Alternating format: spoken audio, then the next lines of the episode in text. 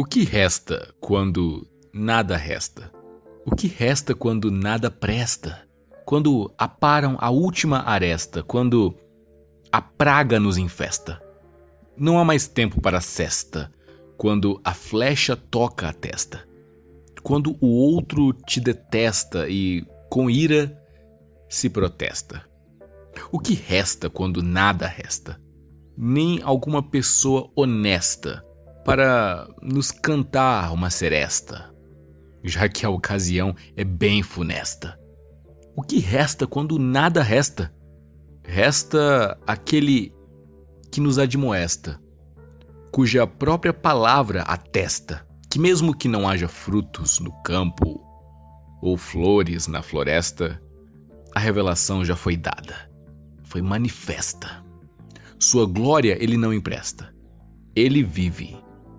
A hora é esta. Vem cá, ouve e crê. Ele é a razão da nossa festa. E está no ar Ovelhas Elétricas.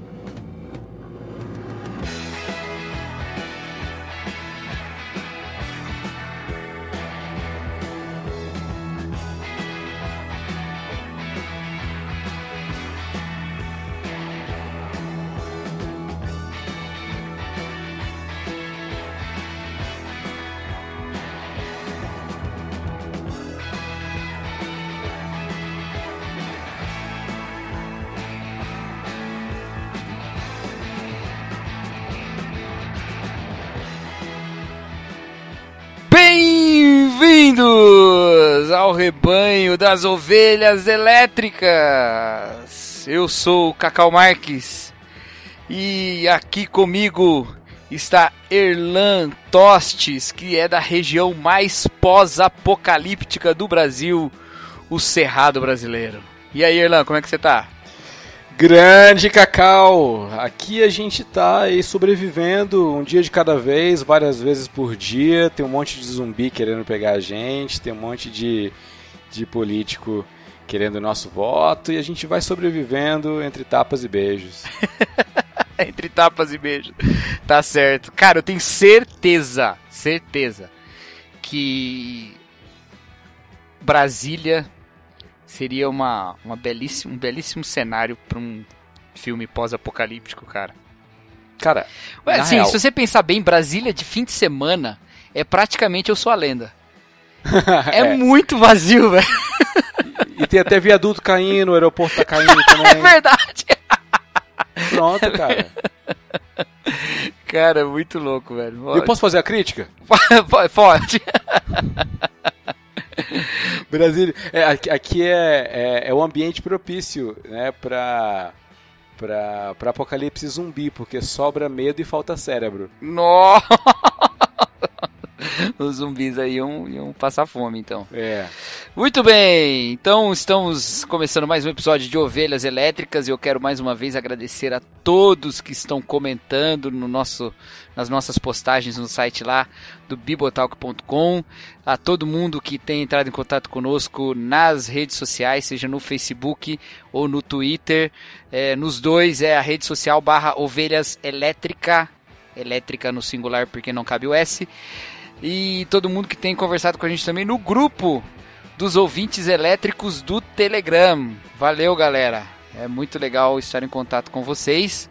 E o tema que mais foi abordado lá nos últimos dias foi Pantera Negra, né? Estou, estou certo ou estou errado, Irlan?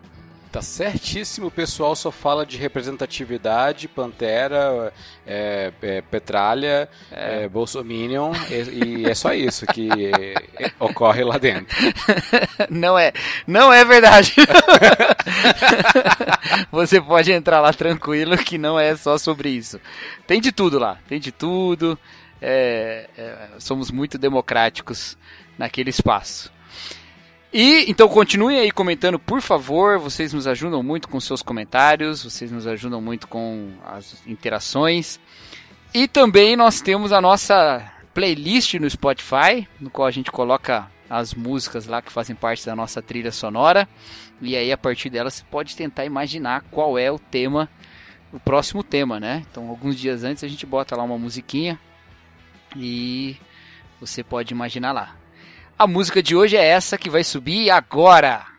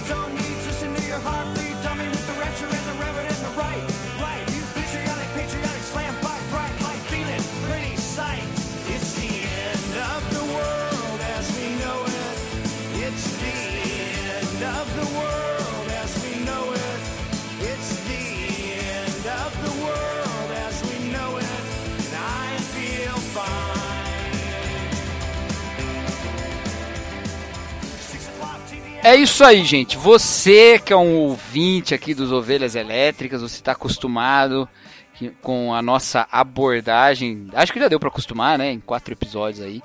Está acostumado com a nossa abordagem em temas.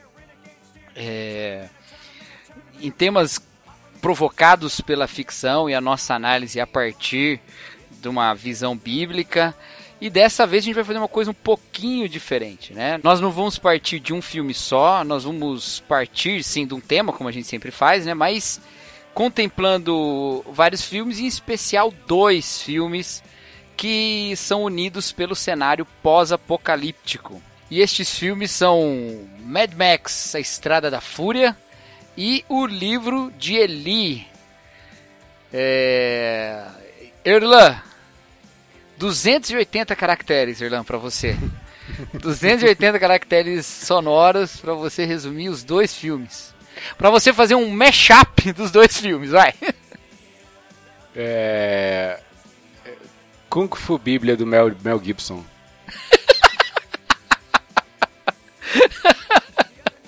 Ó, você tem que apreciar esse tipo de coisa, ouvinte. Você tem que apreciar essa, essa aleatoriedade, não é? Que, que surge dessa mente brilhante. Muito bom, Kung Fu Bíblia do Mel Gibson. É, talvez o, o, o, livro de Eli seja o Mad Max dirigido pelo Mel Gibson, né? Porque é o Mad Max crente, né?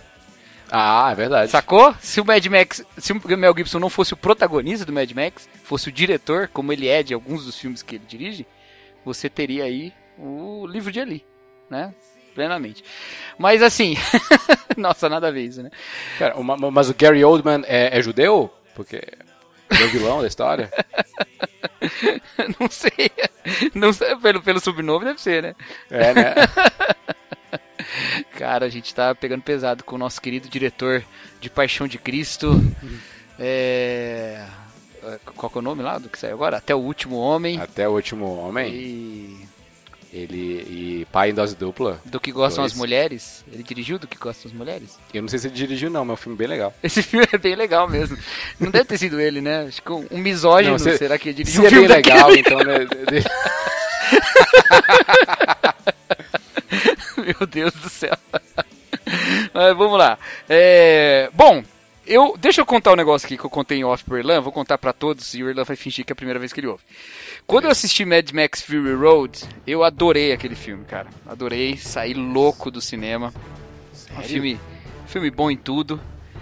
E na hora assim que eu saí do cinema, eu já pensei, cara, dava para botar o Eli do livro de Eli aqui, o Eli, para fazer uma para libertar esses war boys dessa religião opressora, essa religião que faz com que eles queiram se matar para alcançar Valhalla. Dá para colocar aqui. Mas também é, existia uma disputa no livro de Eli pela Bíblia, né? O Carne lá, que é o, o senhor lá da, da cidade lá, estava atrás da Bíblia para dar para dar sentido para as pessoas, mas no sentido que ele pudesse manipular, né?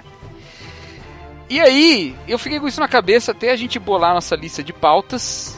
E aí eu coloquei lá na lista de pautas. E aí o Erlan sacou ela pra gente gravar hoje. É. Esse tema, a religião no pós-apocalipse. Porque também quando eu assisti o livro de Eli, eu fiquei muito tocado, cara. Quando eu era criança, eu adorava filmes de ficção científica, principalmente filmes futuristas. Seja qual for, futurista utópico, distópico, pós-apocalíptico, o que fosse, eu adorava filmes assim. E eu sempre ficava um pouquinho chateado porque esses filmes, em geral, prescindiam da religião, né? Na verdade, assim, não da religião, mas eles eles abriam mão. É, é, basicamente, nesses filmes, a religião foi ultrapassada, né? É, ou a fé cristã, para falar a verdade. Eu sempre fui um crentinho, bem crentinho mesmo. E eu falei, puxa, é legal assim esse pessoal que tenta prever o futuro, né? Mas o futuro que eles tentam prever entra em conflito com o futuro que eu acredito que vai acontecer, né? E o livro de Eli foi um filme que fez isso e colocou a fé cristã no meio, né? E eu achei muito legal isso. Então, por isso eu fiquei com essas coisas pensando na nossa cabeça. Na nossa cabeça não, na minha cabeça. E por isso eu fiquei com essas coisas rodeando a minha cabeça aqui. E sempre quis conversar sobre esse assunto. E eu convenci o Erlan a gravar sobre esse assunto. Mas é isso aí. Erlan, me diz uma coisa, cara. Como é que foi sua sua relação com esses dois filmes a primeira vez que você assistiu? O que, que você acha de, pós, de, de cenários pós-apocalípticos? Vamos falar um pouquinho aqui sobre esse gênero aí. Cara, a primeira vez que eu vi Mad Max foi na sessão da tarde e eu acho que eu já comecei do 3. Aham. Uhum. E, poxa, eu não entendi nada, na real. Achei, achei bem chato, não entendi nada. Aquele, os meninos, é, isso aí é Peter Pan ou o quê? Eu não entendia. E aí eles queriam voar no avião e depois eles conseguiram ir embora. E aí tinha. Era o da Cúpula do Trovão, eu acho. Aí, pô, é, legal. da Cúpula do dois, Trovão, com a Tina Turner. É, dois entram, só um sai. We Don't Need Another Hero. E eu, caraca, eu não tô entendendo nada desse filme. Pra onde vai, de onde vem. Por quê? É, é o 3, né? Então, é, tem uma história tal. E, e eu só fui dar, assim, mais moral para ele agora tem uns, sei lá, uns, uns quatro anos por aí. É, onde eu fui ver do início, né? Fui ver a história lá do, do Max. E, pô, achei, achei bacana, mas ainda continuo achando, achando meio arrastado, entendeu? Porque hum. acho que a narrativa que mostra um, as consequências da guerra e da devastação da humanidade é, sei lá, é uma exposição de areia excessiva e eu fiquei assim, cara, eu tô, tô cansado, na real. Eu já entendi, tá tudo destruído, não tem cidade, a, a, a água é item raro, já entendi, beleza. Tá bom, e agora? E aí eu, eu, confesso que eu não, não sou muito fã de Mad Max, não. Fui ver o Fury Road é, no cinema, achei, achei bacana, legal pra caramba tal. É, eu continuei sem entender nada também. É, porque, poxa, a única coisa que eu entendi é que o cara toca uma guitarra né, cabulosa.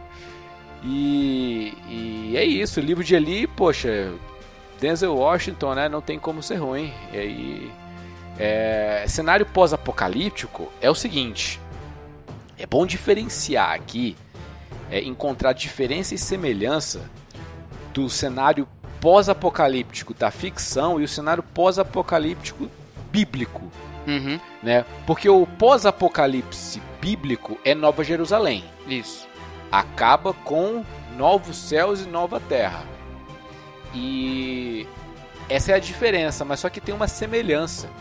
É que quando a Nova Jerusalém desce dos céus, a Terra está toda devastada, toda destruída, um terço do oceano está queimado, vem o, o Sol tá, tá em, é, fica preto, a Lua fica sangue, fica tudo destruído. Para chegar à restauração, a, a cidade restaurada, a cidade eterna, é necessário ver destruição. Então, nisso, a ficção pós-apocalíptica está certa em dizer que é destruição. Mas só que uh, a destruição é o objetivo É, só existe o, a, essa tal ficção porque tá tudo destruído, seja por uma guerra nuclear, seja invasão alienígena, é, apocalipse zumbi, seja desastre natural, alguma coisa de muito ruim aconteceu causada pela humanidade, ou não, mas normalmente é pela humanidade, que acaba com a própria humanidade. Uhum. Né? E no pós-apocalipse bíblico, a causa do juízo é o próprio Deus. Uhum. Então a gente pode é, inferir aí essa ausência de religião justamente porque falta o elemento é, preemptivo, né? Que é, o, que é Deus. Não é, não é o, o homem que causa a destruição na Bíblia, é o próprio Deus. Uhum. Agora, assim, é, a intervenção destrutiva no nosso Apocalipse, Apocalipse bíblico, é de Deus, é divina, né? A intervenção restauracionista, nome ruim também, mas a restauradora, melhor, uhum. é também de Deus, é ele que faz tudo, né?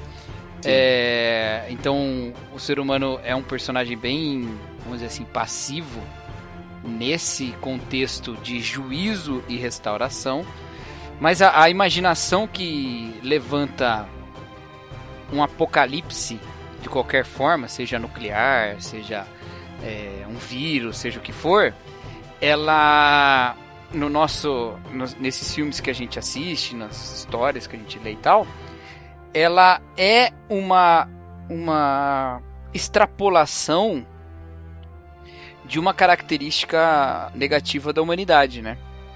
Então, é, é, é por exemplo, a intolerância parece ser a um mote do livro de Eli. Que tem uma hora que ele fala lá, né? Ah, esse livro, todo mundo queimou esse livro e tal, porque eles atribuíam a guerra a esse livro. Lembra dessa parte? Aham. Uhum. Então parece que a intolerância, as pessoas viam na, na Bíblia a intolerância, por causa da intolerância gerou guerra, e por causa de guerra gerou a, a, a catástrofe nuclear, né? Ou a ganância, né? É, a falta de, de gasolina lá, de petróleo e as disputas e tal, que acaba acarretando em toda a guerra e toda a situação lá de Mad Max. Então, o cenário pós-apocalíptico da ficção, ele é um reflexo da falta de esperança do homem em si, né? é. é assim, se tirar Deus da jogada, a única coisa que você não vai jogar fora é o caos apocalíptico da Bíblia, entendeu? Uhum. Nesse sentido vai estar tá certo. É, o que é muito interessante, porque na Bíblia o Apocalipse fala da Babilônia, por exemplo, né? Ah. Então, o pré-apocalipse bíblico, ou melhor, o pré, o pré-Nova Céus e Nova Terra, né, o, o, apocalipse ali da Bíblia, ele fala de, de elementos que são elementos muito típicos da, da, da ficção pós-apocalíptica, que é o domínio de um grupo ou de alguns homens, é a, a escravidão, porque no Apocalipse fala de vender almas humanas, né? No ah. Apocalipse bíblico, e aí você tem sempre a escravidão também, tanto no livro de Eli, quanto no Mad Max, quanto em, em todos os outros cenários em que o Apocalipse não se dá pela dizimação completa, né? Mas alguns sobram. É, o caos, a lei do mais forte, né? As disputas intensas e tal entre um e outro. Então, eu acho que é, acaba sendo sempre essa visão pessimista a partir de uma visão humana desesperançosa, né? Desesperançosa. Mas talvez como crítica pra gente repensar nas atitudes, né? Não vamos ser assim também, né? Tão, tão alheios a isso, né? Quem imagina uma, uma catástrofe nuclear tá alertando, olha, cuidado, que isso é um risco. Né? Entende o que eu tô dizendo? Tá é, é, eu acho que um, quando a gente olha para a Bíblia, a gente encontra, por exemplo, na Torre de Babel, uh, exatamente, resquícios de uma civilização pós-apocalíptica, pelo menos na, no conceito da ficção, Exato. porque eles acabaram de passar por um apocalipse, pelo dilúvio. E eles constroem uma torre, segundo eles, para fazer o nome deles grande e para que não fossem espalhados sobre a terra. Uhum. É. Então, os motivos que levam eles a construir a torre é meio que se resguardar de um próximo apocalipse. Perfeito. E assim, e... É, to, todo pós-apocalipse é um novo Gênesis, né? A gente tava falando antes assim, né? É... Então, sei lá, olhar em Gênesis, mesmo antes da Torre de Babel, é... Lameque, por exemplo, sabe? É, é, de certa forma um cenário pós-apocalíptico, né? A Terra é vai, verdade. A, a, Terra vai produzir espinhos, vocês vão, o, o homem vai dominar a mulher, e aí Lameque mata Caim e tem duas mulheres. É um cenário muito pós-apocalíptico ali, aquela dinastia de Caim ali, genealogia de Caim, né? E aí vem o dilúvio, que é um apocalipse de fato, né? Uhum. E aí vem um pós-apocalipse, que é a Torre de Babel, né? Então a gente tem esse cenário na Bíblia também. E todo filme pós-apocalíptico ele tá falando sobre a reconstrução, né? Uh, assim como todo Gênesis está falando de um reinício, né? Sempre está falando de um reinício. Até porque é, cenário pós-apocalíptico existe um esforço para que, para que haja reconstrução, justamente porque não tem mais o que se destruir. Porque se houvesse algo a mais para ser destruído, o homem estaria lá destruindo. É. Né? Tiago, quando escreve a epístola dele, ele pergunta lá de onde vêm as guerras, de onde vêm os desentendimentos que há entre vós. Aí ele fala que é, vocês é, que vem das paixões que guerreiam dentro de, das pessoas, e vocês cobiçam e nada têm, e matam e tem inveja porque não consegue ter aquilo que deseja, né? Uhum. É, isso aqui é, é, é filosofia existencialista ah, no, talo, né? É. é, é Tiago pessoa... existencialista. Ah, é. a Thiago fé sem obras é morta, né? Tipo, a, a metafísica sem, sem o devir não serve de nada. Nossa. É. Olha aí. Olha, eu acho que tinha um Demon é, guiando o Thiago. É. Ixi. Não, é, é, justamente isso. A, a, a cobiça, né, ou a concupiscência dos olhos, ela é meio que. Ela é inerente ao, ao ser humano caído. Uhum. E ele quer poder. E cenário pós-apocalíptico é a ausência de motivo para ter poder. Uhum. Porque se não tem coisas, não tem elementos a se conquistar, não tem nada, vou ter poder sobre quê? Sobre pessoas? Mas como? É, então, assim, é, eu acho que a cobiça é um, é um combustível e um comburente, né? Ela pega fogo, ela, ela é era o ponto de partida e o de chegada também. Uhum. Eu, não, eu, eu quero porque sim, porque, eu quero porque eu desejo. E eu cobiço porque eu quero, entendeu? E é um ciclo infinito da, da natureza caída humana. É, na, na, nessa vontade de submeter o outro, o poder e tal, né? É, a gente tem os cenários pós-apocalípticos, eles são todos de escassez de recursos. E os recursos se tornam um elemento de poder. Né? É, é sempre assim, né? O que é, o que é a riqueza de uma sociedade. A riqueza de uma sociedade é aquilo que confere poder, é aquilo que te faz com que você submeta os outros à sua influência, seja ela de que tipo for, né? Então, a riqueza em Mad Max é o controle sobre a água, né?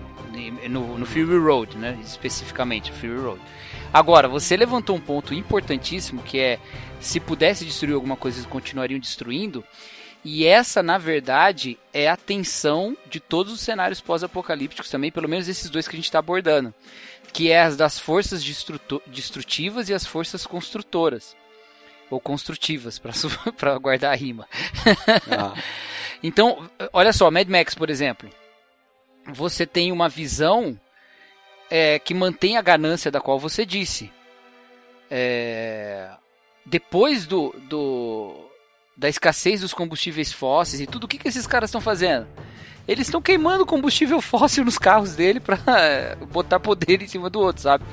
Eles estão na escassez de água, o que, que eles estão fazendo? Segurando a água para depois ostentar a água diante de todo mundo. Eles estão destruindo até o que tem. Sobrou o que? Sobrou a humanidade. O que, que eles estão fazendo? Eles estão destruindo a humanidade, um matando o outro. Então você tem é, a cidade da gasolina, você tem a fazenda das balas, que é o que sobra. É, sobra o que é o poder destrutivo, né? E tem uma visão mais construtiva em Mad Max Fury Road, ou sempre fala Mad Max Fury Road, que é a visão, das, da, a visão da Furiosa e a visão das esposas, né? que é a visão da, da semente, da geração, de um vale verde, né? Da construção, aquela a, a, a, guardadora das sementes lá, aquela mulher que fica lá no fim da estrada com as sementes dentro de uma, de uma mala e depois volta com eles. Essa visão construtiva, né? Porque se o, o essas histórias pós-apocalípticas elas falam de uma reconstrução, de uma renovação, é, é uma história sobre esperança e desespero, né? É uma história sobre o que se dá, o que dá para fazer e o que não dá, o que dá para construir e o que não dá, né? Eu, e eu acho que isso explica bastante a diferença religiosa que existe em Mad Max. Aí puxando a religião um pouco, né? Mad Max tem uma religião lá muito clara que é a religião lá dos carros lá, né? V8 lá, do, dos War Boys, né? É. É inspirada bastante na mitologia nórdica, mas com elementos de outras religiões também. É, mas essa religião é, é, é, muito louca, cara. Porque assim, eu tava pensando aqui, né? É uma religião que garante uma esperança pós-vida. Beleza. A nossa garante também. Mas garante uma, uma esperança pós-vida para quem é, tem uma morte gloriosa, certo? Então, para quem não assistiu Mad Max Fury Road, é assim, o, tem um líder, que é o Morton Joe, ele tem os seus servos lá, que são os War Boys, os carinhas que lutam por ele, que vão pra coisa. Ele tem as esposas que, que devem dar filhos para ele, eh, saudáveis, porque tem uma crise de fertilidade também gigantesca, né? Que também é uma característica da, das, das narrativas pós-apocalípticas. Tem as mulheres que dão leite, que são ordenhadas lá para alimentar as, a, os filhos do, do Morton Joe, ou quem nascer. É então tem todo esse sistema com esse poder todo concentrado na mão do cara e ele tem o poder sobre a água e ele é, submete toda a população lá da cidadela dele ao poder dele, porque afinal de contas ele libera a água e segura a água quanto que ele quiser. Ele é o, o deus da parada lá. E nesse sentido ah. é, surge essa religião. A religião que ele coloca é que como se ele fosse um profeta dessa religião, né? Aqueles que morrem em batalha ou que morrem fazendo né, atos heróicos pela cidadela e pelo, pelo Immortan Joe, eles irão para Valhalla, né, que é esse lugar aí onde as pessoas estão aguardando eles. É, esse paraíso, mas tem que ter essa morte honrosa, assim como nas mitologias nórdicas antigas, né? O que, que isso está falando? É, essa religião, ela é uma religião baseada na morte, né? É, assim, a morte vale a pena, então viva, né? Então, o sacrifício é, é você o sacrifício é o que você tem, ele é um fim em si mesmo, entendeu? Você morre, a sua morte é para si mesmo. Ela deve ser uma morte boa para que você alcance o benefício da morte. Enquanto isso, você tem uma história de, de sacrifício e de risco, que é o da, da Furiosa, que é baseado numa esperança que ela tem de encontrar o Vale Verde lá, né? Que surge como uma outra religião para ela também. A Terra das Muitas Mães e tal, como se fosse um céu. Mas a, a visão dela não é destrutiva, não é assim. É, a morte vale a pena, então viva até ter uma morte gloriosa. A visão dela é: a vida vale a pena, então morra por isso, se necessário for, sabe? Então lute por isso mesmo que você morra por isso. Saca o que eu tô dizendo? São duas visões ah. religiosas. Uma, uma visão religiosa que é destrutiva, que continua essa visão gananciosa que você falou, da, que levou até, essa, até esse estado, e uma visão religiosa que é construtiva. Uma fala, é, porque a morte vale a pena, então viva até você alcançar as condições da morte. A outra fala, porque a vida vale a pena, viva, e, é, mesmo que você precise morrer por essa vida que vale a pena, sabe? Uhum. E, e isso acho que faz a gente pensar um pouco também na, na nossa religião, na nossa visão de morte, no que é que a gente oferece para o mundo como cristão. É... Porque a religião acaba sendo ali um instrumento de poder, né? Mas ela também é a, é, outra, a outra é. religião de desafio, né? É, eu estou pensando aqui. É, o cristianismo é bem é bem paradoxal, né? O, o nome disso é paradoxo. E ele fala sobre a morte ser o último inimigo a ser vencido, mas ao mesmo tempo o morrer é lucro. Uhum. Entendeu? Então, assim, a gente anseia pela, pela união com Deus é, na, no, no reino celestial, a gente anseia para estar junto dele, mas morrer é algo essencialmente ruim. E só se pode estar com Deus é, definitivamente se a gente passar pela morte. Uhum. É, a, a, não ser que a gente seja a geração do, né, da volta de Cristo e tal, aí a uhum. gente já vai direto. É. Mas, é, mas então a gente precisa passar por algo que é o inimigo, é o nosso inimigo, né, a morte. Mas aquele que crê em Cristo não verá a morte, apesar de passar pela morte. Entendeu? Então assim, vida eterna e morte carnal é, são meio que duas faces da mesma moeda. Eu preciso passar pela morte para ter a vida, né, para ressuscitar. Né? Se a gente vai ressuscitar no último dia. Ressurreição pressupõe morte. Exatamente. Né? É. Então a, o, o, cristão ele é guiar, ele é hum, ele tem a missão ou pelo menos não, missão não. A visão do cristão, se a gente for falar em termos empresariais, de visão, missão, propósito e, e valores, a visão é escatológica. É estar com Deus, né? É, visão da igreja é estar com Deus eternamente, estar preparada para né, para ficar com Ele eternamente. Mas a missão é levar o evangelho nem que isso custe a vida, né? É não mais viver, não mais vivo eu, mas Cristo é que vive em mim. É entregar a própria vida. Então, é, de certa forma, essa essa religião do Immortal Joe, é, que cultua a morte é, honrosa é, para carimbar o passaporte de ida para o Valhalla, ela ela é uma distorção do, do evangelho que a gente diz que a gente, que a gente crê. Porque é, a, ao, é, a gente vai para lá não porque a gente morreu de forma honrosa, mas porque alguém morreu de forma honrosa por nós. Perfeito. E testemunha e por nós, né? Isso. né? Gente, é, quem, é, acho, acho que. Você olha para Jesus e fala: Witness me! Não, exatamente, né? Ah, é, agora, no, no caso, é, esse paradoxo da morte que você fala, né? De ser a morte é, é o inimigo e ela é lucro.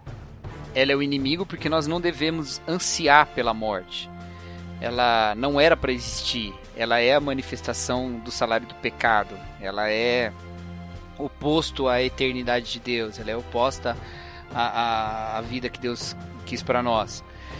Agora, ela é lucro em, em Jesus no sentido de que ela virá e a partir dela as, os conflitos da, da terra se desfazem. Mas o mais importante do lucro que ela é, é a parte inserida nesse texto bíblico que fala que morrer é lucro, lá em Filipenses capítulo 1, que é o viver é Cristo. Porque o viver é Cristo, a morte é lucro. Se não tiver a primeira parte, a segunda parte não, não existe. O que, que isso significa? Significa assim: se o viver é Cristo, eu não ando nesse mundo pautado pela morte. Se eu não ando nesse mundo pautado pela morte, eu não. Eu não sou. É, é, é só a vida de Cristo ressurreto que está através de mim. O ressurreto não teme a morte porque ele não morre mais, né? Jesus Cristo. Então, a vida dele em mim é que me pauta e não a morte em si. É, eu tenho pensado nisso bastante, termos da, da morte nos pautar ou não, e num cenário apocalíptico, isso pós-apocalíptico, isso se manifesta também, porque a morte é o que atiça o nosso instinto de sobrevivência. E por causa desse instinto a gente entra em batalha uns com os outros, né? A, a sobrevivência ela é uma disputa com os, os, meios de morte, vamos dizer assim, né? Com, com as circunstâncias mortais que a gente tem. E as circunstâncias mortais muitas vezes está no outro, né? E num cenário tão inóspito quanto esse pós-apocalíptico, as, as rivalidades se acirram, né? Então é tranquilo a gente pensar nisso. É tranquilo, é muito fácil a gente imaginar que um cenário pós-apocalíptico levará a disputas é, mortais porque é matar ou morrer. Acho que é, é, sossegado pensar nisso, né? Acho que não dá para imaginar um, um cenário pós-apocalíptico que não seja assim, né? Você concorda?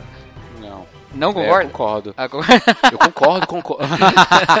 eu concordo. Sabe por quê? É, sabe aquela pirâmide de Maslow das necessidades humanas? Certo. Uhum. É, é você manja, né? Então, a base é, é, é, é, é fisiologia, né? É, assim, é tudo que você precisa para para sobreviver, para continuar vivo. É, é, respiração, é alimentação, é reprodução, é, sei lá, descanso e tal. Aí tem a, a, a parte superior, né, que é menos importante do que isso, mas ainda muito importante, que é de segurança, é segurança física, tal, é, é recursos, né, e tal, que você precisa para sobreviver e, ficar seguro. Aí depois tem lá a parte de relacionamento, é, afeto, amizades, amores, tal. Tem a parte de reconhecimento e autorrealização é, é o topo que é, é muito bom, mas não, né, não tanto quanto é, não, não tão necessário para a sobrevivência e tal. É, em é, ficções pós-apocalípticas, hum, só tem a base, só tem a parte da fisiologia. Nada mais importa. E ainda você, assim, você precisa no, ficar numa vivo. corda bamba, né? é, só sobrou aquilo. E não tem mais espaço para religião, porque a religião tá lá na parte de relacionamento. Hum. E relacionamento com o divino. Então, se você não tem mais confiança no seu próximo, não tem mais amizade com o outro, não tem mais amor ao próximo, como sobra espaço para Deus? Puxa vida. Excelente. É e aí que eu, que eu queria que a gente pensasse então. Porque as religiões estão lá, né? Elas estão lá. Vamos tirar um pouquinho do livro ali, daqui a pouco a gente coloca ele. A gente nem, nem colocou, na verdade, né? Vamos pensar é. num cenário do Mad Max ou em algum outro cenário pós-apocalíptico fictício que a gente pense agora. A religião tá lá. Então, a religião no pós-apocalipse, ela, ela será é, apenas um instrumento de poder? E se ela é apenas um instrumento de poder, ela não acaba submetendo as pessoas a ela, porque as pessoas de um jeito ou de outro acabam tendo o relacionamento como uma necessidade básica também? Hum, eu acho que não. Eu acho que tudo é sobre sobrevivência. O, o, o Immortan Joe encontrou na religião uma forma de sobreviver com mais segurança com por... mais é, tranquilidade. Mas, mas por que, que os, outros, outros se submeteram? É, é isso aí. Os outros, os outros só têm como perspectiva a morte.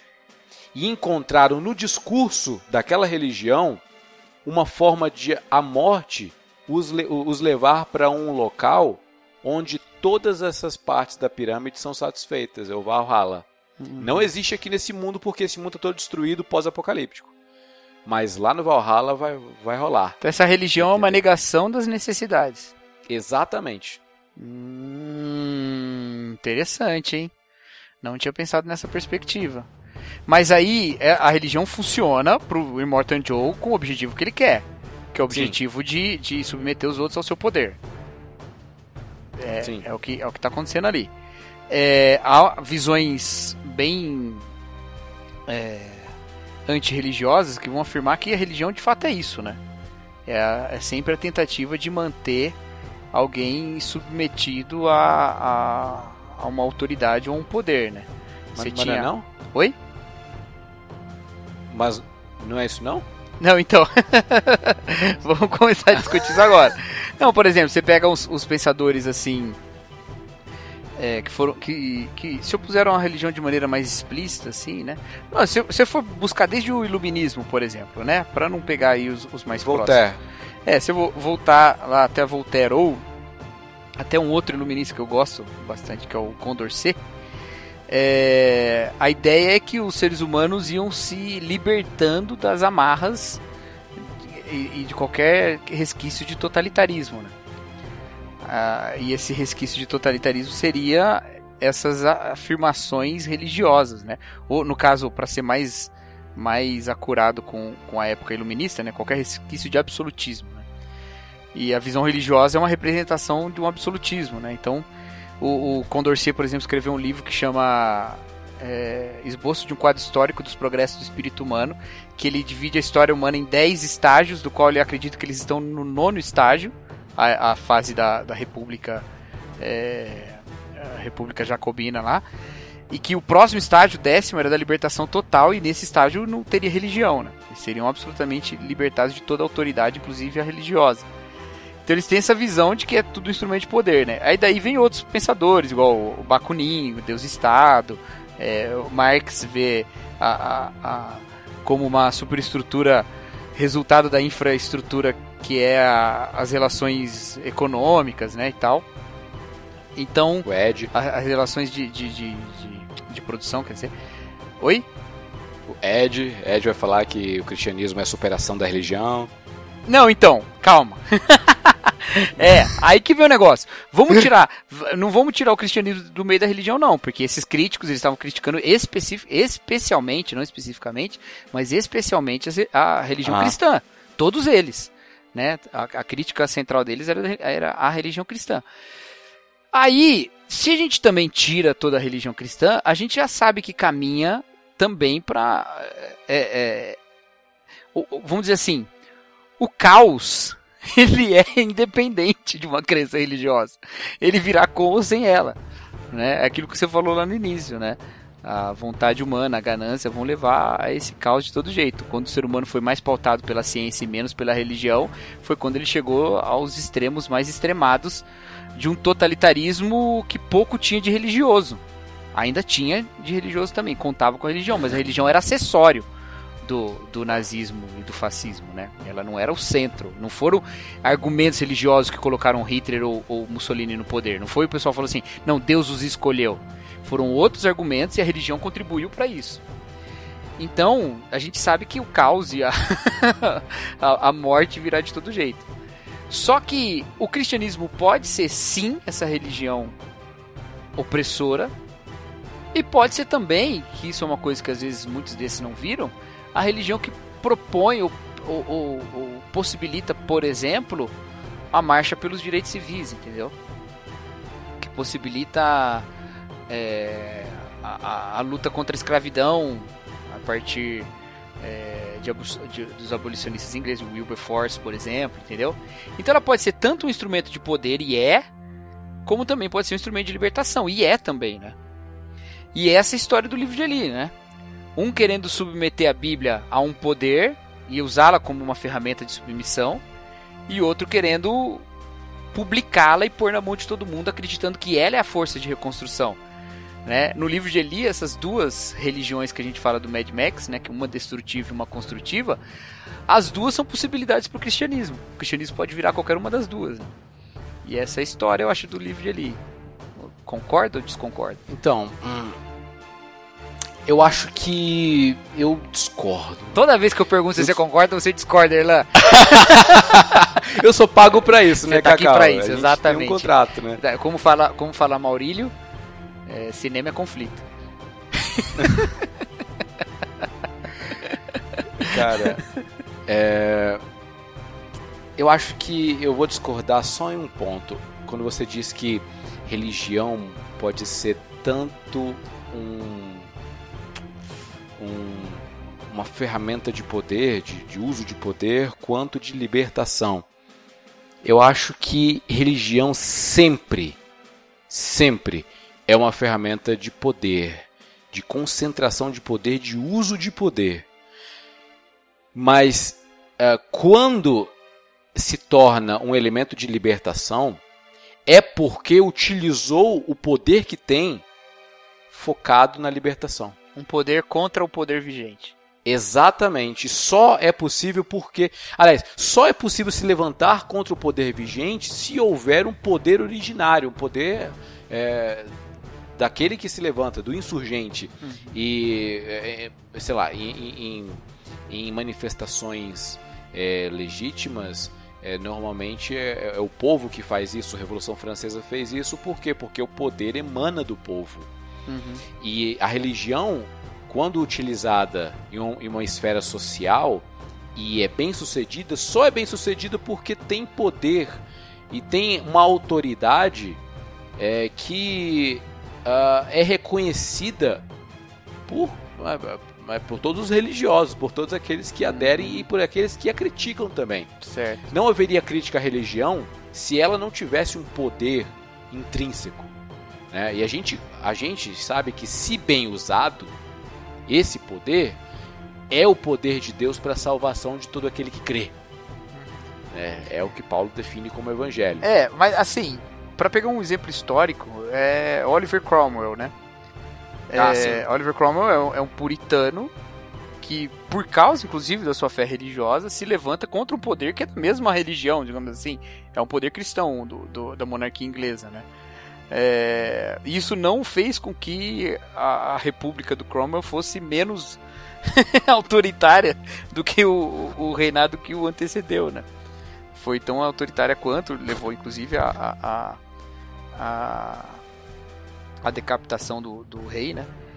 Mas se essa se essa revolução também fosse a religiosa, como mais ou menos foi a Revolução Francesa, o fim foi o mesmo. Né? Exatamente o mesmo fim. Sim. Então. A galera perde a cabeça fácil, né? o pessoal não se controla. é, não, não, então, nesse sentido, assim, porque eu, eu entendi o que você quis dizer, faz todo sentido, né? Um revolucionário cristão, ao se opor a um poder, submete de um jeito ou de outras pessoas ao seu poder. Então tira, vão tirar a questão tão violenta aí das revoluções é, é, inglesa e francesa e vamos pensar na luta dos direitos civis que mencionado anteriormente. É, não dá para dizer que o Martin Luther King não tinha um poder sobre aqueles que o seguiam. Não tem como dizer que ele não tinha, né? É, sua... O nome reverendo já está embutido, né? É, mas, é mas aí, mas aí é, um, é um é poder é, eclesiástico explícito, né? Mas vamos pensar que aqueles que se sentiam representados por Martin Luther King e não estavam submetidos à sua à, à sua autoridade eclesiástica, não eram da sua congregação, não eram nem da sua religião, da sua igreja, né? É, mas ele liderou um grupo e ao botar as pessoas na rua, por exemplo, ele estava exercendo poder, né? Numa visão bem, bem... Sim, é bem isso mesmo. É, é, exercendo poder sobre eles ao mesmo tempo que estava organizando a resistência ao outro, a um outro poder, né? Um, um poder da, do racismo, né? Ou da, da política racista, Sim. da política racial. Agora, o poder não é dado nas relações não são todas as relações de um jeito ou de outro uma relação de poder? Saca? Não acaba sendo. Esse, esse, né? Sem querer ser Foucaultiano demais, mas já sendo. Não são em todas as nossas relações uma relação de poder. Não está aqui agora nesse podcast é, havendo uma relação que de certa forma vai ser uma relação de poder de algum jeito. É, você em alguma instância imagina que esse programa vai ficar de um jeito e eu em alguma outra instância quero que ele fique de outra. Saca? Entende o que eu tô dizendo? Eu, tô, eu, eu preciso de um tempo para refletir agora. Não, porque se é assim, se é assim, não, não significa, não tem essa questão de ah, a religião concentra poder, não concentra poder. A questão é se o poder é concentrado para algo bom ou não. Entende? E se ele é concentrado para algo bom ou não, precisa saber o que, que é bom e o que, que não é bom, né?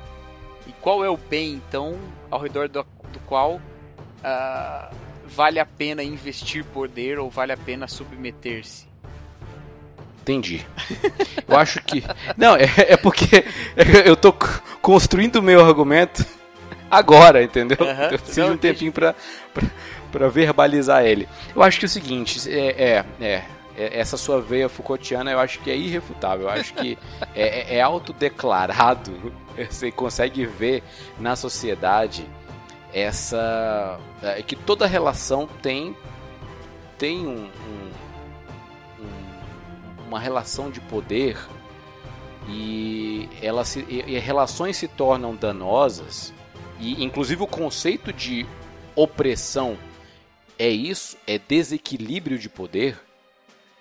Né? A ideia é que relacionamentos conceitualmente é, são construídos em equilíbrios e desequilíbrios de poder. Uhum.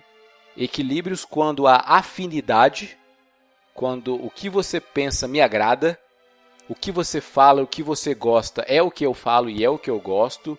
Então, o poder que você exerce sobre mim se anula porque é o mesmo poder que eu estou exercendo sobre mim mesmo. Então, uh, quando há o desequilíbrio, ou seja, quando há uma discordância, quando você pergunta para mim, Erlan, você concorda? Eu falo, ah, não, porque tal coisa.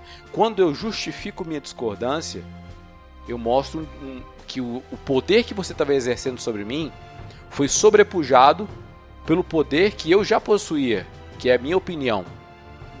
E quando a gente transpõe todo essa, esse conceito agora para a sociedade e para a religião, eu acho que é, é, é meio que desproporcional uh, quando um líder religioso, quando alguém que está representando uma autoridade eclesiástica faz qualquer coisa, porque ele já, ele, além de ter o seu discurso, ele tem nas suas costas uma carga que é a carga da autoridade eclesiástica. Que por isso que eu acho que não pode ser ignorado o fato de que o Martin Luther King era um reverendo. Uhum, ele, ele, não era apenas o Martin Luther King. Ah, era sim. o reverendo Martin Luther King. É, a, entendeu? A, Existe. O, a Rosa Parks lá não, não era reverenda.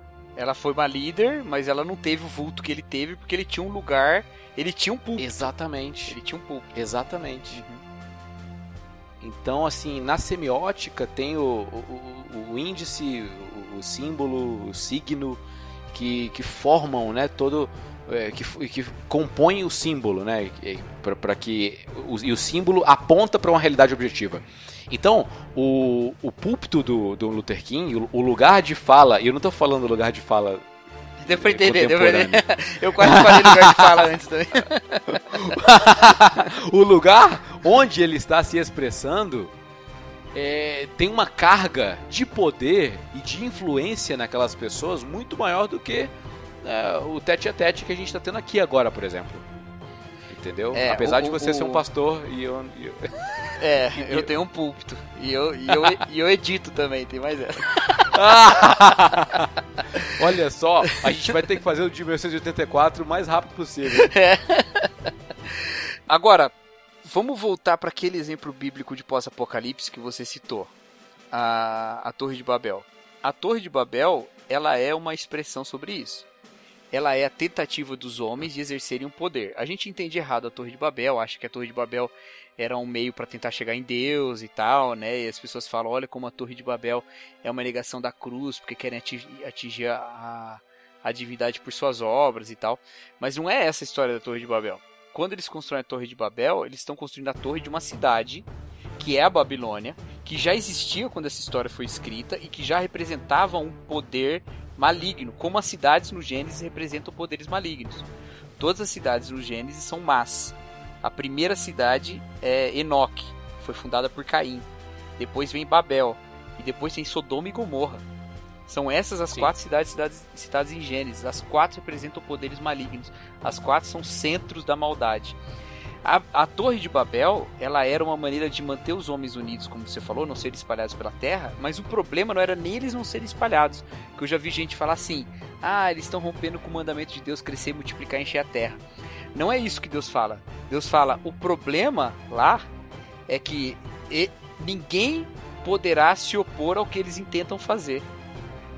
Sim. Então o problema da Torre de Babel é que ela representava um poder que não podia ser enfrentado por outro poder, sacou? Que ela era uma união de homens maus que se organizavam num governo imperialista de uma cidade que dominariam sobre todos os outros homens e ninguém poderia impedir o que ele pode fazer. O que, que Deus faz então? Ele tinha acabado de prometer que não ia destruir o mundo com água, né? E aí a gente pode pensar da eficiência ou não de destruir o mundo com água se eles subirem no topo da torre, né? Mas vai saber até onde Deus podia encher também, né? Mas é, o, o, o Independente... problema também se destruir o mundo com água é que aí a gente tá filmando Waterworld, né? É. Ninguém quer ver de novo. Ninguém quer ver de novo. eu preciso confessar que eu não é um guilty pleasure meu, mas tudo bem. É. Assim como o outro filme pós-apocalíptico do Kevin Costner, O Carteiro, ou O Mensageiro.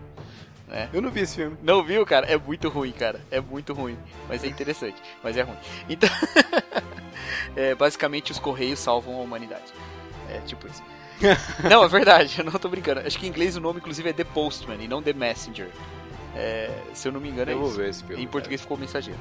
Não, então, aí, olha só, ninguém pode disputar o poder dessa torre. Ninguém pode disputar o poder destes homens que se uniram nessa união. O que, que Deus faz então? Separa os homens em povos.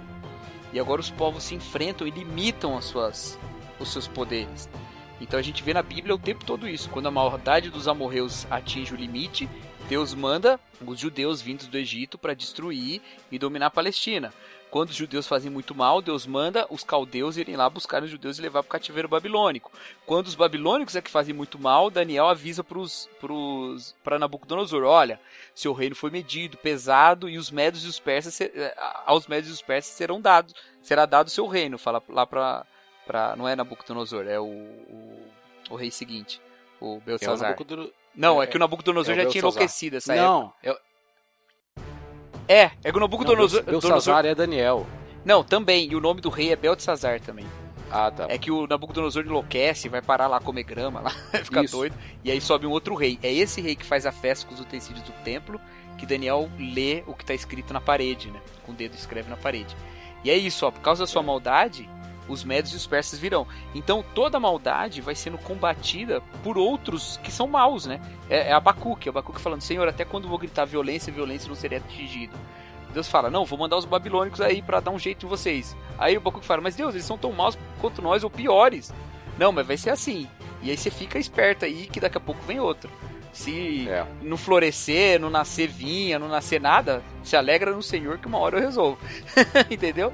Então, basicamente o que Deus faz é falar lá na Torre de Babel assim: olha, um jeito de lidar com esses homens que não podem ter todo o poder, porque todo o poder na mão deles seria mal, é dividir esse poder e deixar eles se matarem. Até que alguma ordem se estabeleça, saca? E, e aí ele vem depois com a resposta. E a resposta em Jesus é Marcos 10,45, né? O filho do homem não veio para ser servido, mas para servir. Quem quiser ser o primeiro, seja o último. Quem quiser ser o maior, seja o menor e, e fala, olha, é essa história de submissão, né? É, eu queria falar sobre um elemento da, da ficção que aparece em Mad Max, por exemplo, que é a infertilidade. Existe uma crise, não só hídrica, não só de recursos materiais, não só ah, de petróleo, é, mas é, também de filhos, né? Tanto é que o Immortan Joe tem o seu harém, as suas mulheres lá que são aquelas que são identificadas uhum como, como férteis, né? É, é, uma, é um foreshadowing aí do, do The Handmaid's Tale. Não, não, an antes de você falar, não é só Handmaid's Tale, né, cara? Essa história, ela é uma... Ela é super presente nas ficções é, especulativas recentes, né? tem no, no, no, Blade Runner. No Blade Runner não tanto, mas no. Maze Runner. Maze Runner. Ah, não assisti o Maze Runner. Mas tem no Android Sonhos com Ovelhas Elétricas. É uma crise de, de infertilidade gigante. Inclusive, as ovelhas elétricas são por causa disso também, os animais elétricos, porque não tem. Não tem animais, não estão nascendo animais quase, e nem humanos. Tem no. No Handmaid's Tale, nos Filhos do Homem lá, no. Como é que ficou em português? Filhos da Esperança, ah. que é a história toda sobre isso. Tem aí no Mad Max e tem. Faltou um, mas tem mais um lugar aí que agora eu não me lembro qual. Esse, esse medo de que de repente fique todo mundo infértil e ninguém sabe por quê. Mas volta, retome o seu ponto. Então, a, a ideia justamente é, é voltar para a Bíblia agora. É, existia existia o um mandamento inicial, olha os, os, movimentos que existiam. Existia um mandamento inicial de crescer, frutificar, multiplicar. E aí existe o nascimento de Abel e de, é de Caim e de Abel.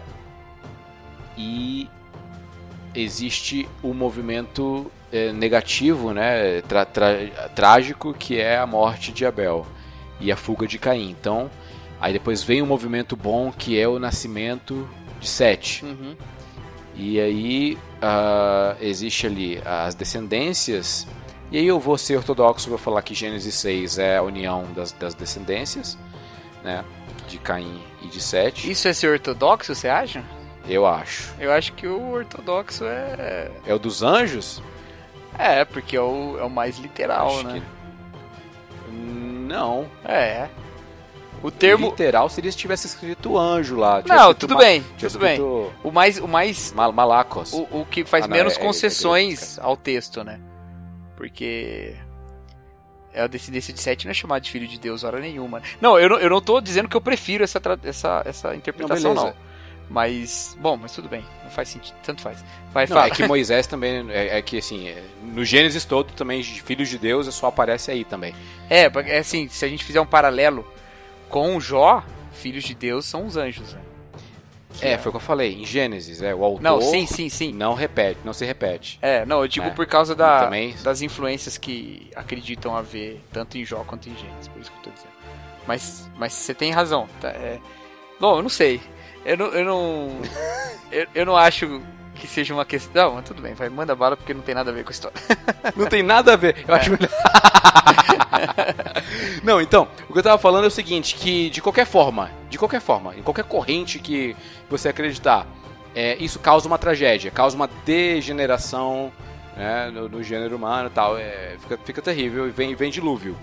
É, di- dilúvio é, é destruição, inclusive a própria terra fica infértil, né? Porque né, durante as águas não dá pra plantar nada.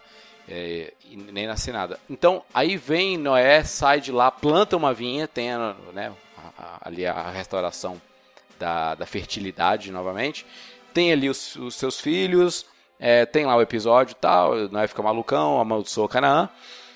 É, onde eu quero chegar? Eu quero chegar que a gente vai, vai tendo esses altos e baixos, a gente chega em Babel, que é um baixo, é, e os homens estão fazendo isso. No o capítulo seguinte é o chamado de Abraão e a promessa para ele de, de crescer e multiplicar e vai, vai, vai frutificar a ponto de ter mais filho que a estrela do céu e que a areia do mar e ser, será uma bênção tal. É, mas só que existe uma, um anticlímax aí, que é a infertilidade de Sarai. Uhum. E, e- e isso se repete com Rebeca e Raquel. Certo. Ah, só tem. é, e, essa construção aí é muito importante lá para o nascimento do Messias, porque Maria não era infértil, mas era virgem. Tinha... Então Uma das aí- condições ela não cumpria pra ter filhos, né? É, Não era da fertilidade porque ela tinha, mas era da virgindade. né? Exatamente. Então a gente vai vendo que a Bíblia vai narrando, não é uma ficção, né? Mas é uma, é uma realidade pré-apocalíptica. Apesar de que o apocalipse está acontecendo, né? Enfim, desde a fundação do mundo e tal, mas, mas é, é, para fins didáticos apenas, né? A gente vai falar isso. É, porque a, o- a crise da infertilidade está ocorrendo apenas com o povo que Deus está construindo e com o fim onde que ele quer chegar no Gênesis 3:15, né, que é o nascimento do Messias. É, essa crise de infertilidade é, na ficção pós-apocalíptica é para sustentação do gênero humano, porque se não tiver filho, ninguém nasce. Né? E órgão escritor não reproduz, eu dizia o Levi Fidelix. Não, o. o assim. é, você quer dizer que para estes cenários de crise de infertilidade que a gente vê na ficção, a- o filho representa a esperança. Sim, Como a, a mesma tensão acontece na narrativa bíblica. A infertilidade do povo de Deus coloca a esperança em dúvida, isso. que é a história de Sara, né? É, é a dúvida da esperança. É, e, e quando vem, é- ele representa a esperança. Quando o filho vem, ele representa a esperança. É isso. Isso. E o interessante, e eu achei muito legal essa, esse paralelo, eu não tinha pensado nisso, né? Apesar de pensar na questão da, da infertilidade para um outro tema, tem na nossa, na nossa lista de temas lá, mas eu não tinha pensado nesse aspecto, né? Da, da esperança. Agora, é, talvez seja até por uma. por um. Uma, um arquétipo bíblico quase, né? Que esse tema se repita. Se bem que eu acho que tem raízes também em medos contemporâneos nossos, né? Por que, que você acha que tantas obras estão tratando de infertilidade agora, assim, não? Tem esse fator aí da, da, da modernidade e a questão da, da redução da quantidade de filhos é, por escolha né, do, do uhum. casal, dos casais contemporâneos, mas eu acho que é, é, é, é, o que a infertilidade representa, né? É infertilidade extinção. é uma extinção sem catástrofe. É. Que é a história do Filhos da Esperança, né, cara? Não, e a história do Handmaid's Tale também, né? Exatamente. A gente cai, é exatamente a gente cai num cenário distópico sem catástrofe, né? É, Isso. paulatino. Agora, mas eu, eu tenho uma outra, uma outra ideia que talvez ajude a pensar nisso também. Que talvez, assim como toda ficção distópica ou pós-apocalíptica tentam levantar um alerta sobre um problema ou tentam mexer em medos profundos nossos, talvez esse tema da infertilidade ele também seja fruto da nossa falta de sentido em ter filhos. Uma vez eu vi uma entrevista de um de um cara que tem um movimento é, um movimento anti-filho, sei lá. Um cara que ele lidera um movimento para que as pessoas não tenham filhos mais. É isso. É, é, o, é o children, children Free, né? É, acho que alguma coisa assim. É, é eu já ouvi falar dessa e parada. E aí, na entrevista, ele falou: Eu não sou. Eu não quero impor às pessoas uma proibição de ter filhos. Eu não quero que as pessoas sejam proibidas de ter filhos. Eu só quero alertar para que elas não tenham filhos pelo motivo errado. E aí o repórter pergunta, mas qual é o motivo errado? E aí ele fala vários motivos errados. E os motivos errados são vários mesmo. São, por exemplo, ter filho para realizar um sonho pessoal, ter filho para fazer com que o filho viva o que você não pôde viver, ter filho para compensar, ter filho para transcender a morte, que é uma razão mais filosófica, né? Mas na verdade, o repórter não pergunta e eu duvido que ele tenha a resposta. A qual o motivo certo? Qual o motivo certo? Exatamente. E talvez a gente não tenha essa resposta. Porque a gente tá numa visão tão individualista que não existe, não existe motivo para eu ter um filho. Porque isso não, não, não me toca em nada, né? Eu vou morrer e o filho vai ficar. Ele vai me dar muito mais trabalho se eu tiver o filho, eu posso viver com muito mais dinheiro se eu não tiver, eu vou me sustentar muito mais e tal. Nem a Bíblia dá motivo para ter filho, se você pensar bem. É, no, no Gênesis tem lá crescer, crescer, multiplicar, encher a terra, dominar e tal. Mas no Novo Testamento isso não é um mandamento. Paulo até fala, olha, se você puder servir a Deus sem se casar, é ainda melhor, né? Jesus fala, olha, é melhor não queira estar grávida nessa época, né? não é? Então, ah. Não tem um incentivo nenhum no Novo Testamento pra gente ter filho. E aí? E aí porque não precisava. Não precisaria de um motivo. Eu acho que quando você pensa, bom, deixa eu pensar no motivo certo para ter filho, você não tá preparado para ter filho. Ter filho é ter filho, entendeu? É parte da vida. E a não ser que não seja de alguém, mas de, de quem pudesse é é parte da vida. E a Bíblia coloca ter filhos como uma honra, como um privilégio, como uma dádiva de Deus, como uma responsabilidade, mas como um, um, uma atividade de bênção. Mas ela não põe isso como motivo para você ter filho. Ela diz que isso acontece. Né?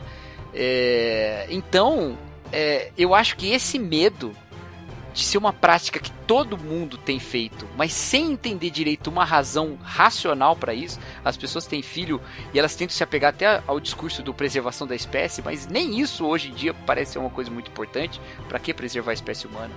Né? então, até nesse sentido, as pessoas faltam razão para ter filho. Eu acho que isso levanta um medo de que a gente um dia descubra que não tem razão para ter filho. E aí a ficção fica falando, não, como seria um mundo sem filho? Olha que desastre que ia ser. Né? tá, tá, entendendo o que eu tô falando? Chega nesse ponto. Eu, eu acho, tô, eu tô. Eu acho que esse medo leva as pessoas a refletir. Eu tô, mas eu vou. Eu vou. Eu vou jogar jogar água na, na tua água, água tônica. Então joga. Abre as Cara. comportas da água. Essa é uma discussão. Essa é uma discussão anacrônica e eu vou te falar por quê. Hum. Não existia método contraceptivo, velho. Sabe por que, que as pessoas tinham filhos? Ah, perfeito. Porque elas transavam. Boa. E filho é consequência. Boa, então, mas Entendeu? mais um motivo. Ma- mais um motivo não, que mas falta. assim, hoje, hoje não assim, sei lá. Os últimos, os últimos, os últimos séculos, o pessoal tem método contraceptivo Uhum. onde é possível ter o prazer e não ter o filho. Uhum.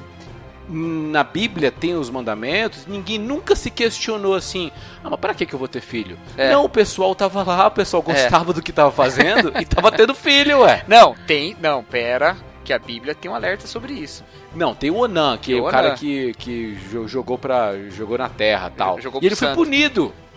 Não, mas justamente. Mas é justamente pra que não haja o prazer sem filho. Que era o modo de ter o prazer e não gente- ter o a- filho. A gente vai entrar em método contraceptivo agora, e o, debate bíblico diz? Não, não vamos. Eu tô dizendo assim, que lá, esse, qual, qual que era a questão ali? A questão é que ele não queria dar o filho pra, pra mulher do irmão lá, né, que morreu. Isso. E... e Mas que- ela precisava de ter um filho. Isso, mas por que que tem esse mandamento? Justamente para que as pessoas não tenham só o prazer sem filho, né? Não o caso Hum, dele, mas- porque ele tava fazendo por obrigação, né? Ele nem tava querendo transar com ela também. É. De certa forma, é uma história um pouquinho diferente. Mas assim, mas isso É, só mas reforça o que eu falei. Mas só reforça o que eu falei. Porque nunca teve motivo, assim, um motivo racional. Continua não tendo, e agora tem meios de não ter esse. de, de não ter filho, e ainda assim as pessoas continuam tendo. E eu acho que no fundo, essas ficções se questionam. Será que um dia a gente vai. Né? Elas estão elas estão dando voz para um medo um medo profundo, não medo de uma infertilidade imposta, como são essas condições aí por radiação ou coisa, mas uma infertilidade voluntária. Acho que isso tá numa num horizonte e, e a ficção tá ressoando essas coisas. O que eu quero dizer é assim, como eles não conseguem dar uma resposta racional, tenha filho por causa disso, um motivo racional, eles tentam falar, não, é melhor a gente continuar fazendo pelo medo de não ter, tá ligado? Porque olha se ninguém tiver, olha o que, que vai acontecer. Então, mas aí tem um. É uma espécie, é, é uma espécie, só pra gente não perder a mania de ficar citando um filósofo que a gente não leu aqui, mas é uma espécie de imperativo categórico, é uma espécie de, de, de concretização do imperativo categórico. Se todo mundo fizer isso, se todo mundo resolver não ter filho, o que, que vai acontecer? Cria uma obra de ficção sobre isso, saca? Se essa minha decisão se espalhar pra todo mundo, o que, que vai acontecer? Eu não tô muito de acordo com a ideia do, do filho sem propósito, filho sem, sem razão de existir. Porque assim, olha por um viés mais utilitarista. A sociedade agrícola, galera lá su- sustentava na agricultura, na pecuária. Filho é mão de obra gratuita. Então, mas hoje não. Não. É isso que eu tô Calma, dizendo. calma, Ah, calma. Tá, manda ver. Então estamos lá atrás ainda. É a origem do proletário, né? É. É, mas é, né? Que só tem a prole, né? É isso aí. É, não, é exatamente. Outro fator. É, ter um filho, ter uma descendência, é, um, é uma forma de não ser esquecido. É uma forma de ser perpetuado. Por que, que o filho é uma herança do Senhor? Porque ele é uma forma de você manter-se aqui nessa terra Uhum. com um nome e que o, o- o- você tenha, é, você seja o antepassado de alguém Uhum. né? A promessa de Abraão, é, é, o, o próprio nome, na mudança de nome para de a- Abrão, Abrão era o que era, era antepassado famoso, né? Al- Algo assim. Pai exaltado, pai. É. né? Por que, que era motivo de vergonha uma mulher não ter filho, era ser estéril? Porque ela, é, se, se ela fosse a única herdeira da família, ela não perpetuaria o nome do pai. Uhum. Então, aí a gente. Aí você veio é, com, essa, com esse questionamento. Hoje a gente não tem mais esse tipo de mentalidade. Uhum. Eu não quero que minha filha capine o lote aqui, apesar de a gente né, tirar uma graminha ali de vez em quando. É, e eu também não quero, é, por motivo é, egoísta, que ela perpetue meu nome, meu sobrenome. Tanto faz, na real. Né? Eu, eu tô mais com aquela música dos Arrais lá, que o meu nome morra com o meu corpo. Ó, E que o de Cristo permaneça em tudo. Amém. amém. Né? Mas é, hoje, então, quais as razões para se ter filho? E aí sim eu, eu, eu, né, eu quebro tudo que eu falei antes e digo que eu não sei. Então, mas, mesmo. mas é isso que mas, eu tô falando. Eu, eu, mas... eu, deixa eu deixar claro. Eu acredito que ter filho é uma coisa boa. Eu tô louco para ter filho. É, eu, eu, quando faltava um mês para eu casar, eu falava pra Nath assim: Nath, faltam 10 meses pra gente ter um filho. Ela ficava louca. Mas é, eu acredito nisso, beleza? Eu acredito que é importante. Eu acredito que a Bíblia sim nos estimula a ter filho quando fala que é não só é herança do Senhor, mas as bênçãos que vêm de ter filhos, né? É, é o Java, né? É, e eu acho que faz parte de entender a, a realidade e é uma relação na qual Deus se manifesta é porque Deus tá, é, né? É, é, se amamos uns aos outros, Deus permanece em nós. Então, no amor pai e filho, tem um aspecto de Deus que se entende, que não se entende em outros tipos de amor. Eu acredito nessas coisas. Eu acredito que a família seja um dos círculos concêntricos do reino de Deus. Eu acredito tudo isso. Porém, os autores, o Philip K. Dick, o cara que escreveu Filhos da Esperança, que esqueci o nome dele agora, é, é é, é uma mulher, né? É P.D. James, né? Escreveu Filhos da Esperança. É, a, a Margaret Atwood, que escreveu o Handmaid's Tale. Eu acho que... Porque acho que da Margaret Atwood a questão era outra. Ela tava mais querendo é destacar... É, é, é uma questão mais de feminismo. Não, então, mas ela tava querendo é, é, destacar o que, que ia acontecer se, se os úteros se tornassem mais valiosos, né? E, e, paradoxalmente, a mulher não se tornaria mais valiosa, ela se tornaria mais escrava, né? Porque seria um recurso ser controlado por um poder vigente. Mas os outros são, são bem assim, né? É, eu acho que são, é isso, eles, eles testando o limite. Então, peraí, né? tá todo mundo podendo decidir quando tem filho e quando não tem? E se ninguém tiver mais, o que, que vai acontecer? E eles sempre pintam um cenário sombrio. Apesar de todas as pessoas Sim. falarem a vida é muito melhor sem filho, ninguém quer viver num mundo em que as crianças não nascem, saca? E, e eu acho que é por isso, porque isso faz parte da existência humana que vai além de qualquer argumentação. Você não precisa de uma argumentação para ter filho. Hoje a gente pede uma e por isso muita gente não tem. Ama mais a, a realização é, momentânea, é, né, é, é imediata, os seus prazeres imediatos sem precisar se prender nos filhos, do que a realização mais pessoal mesmo tê-los, né? Eu acho que, acho que é, a gente pode resumir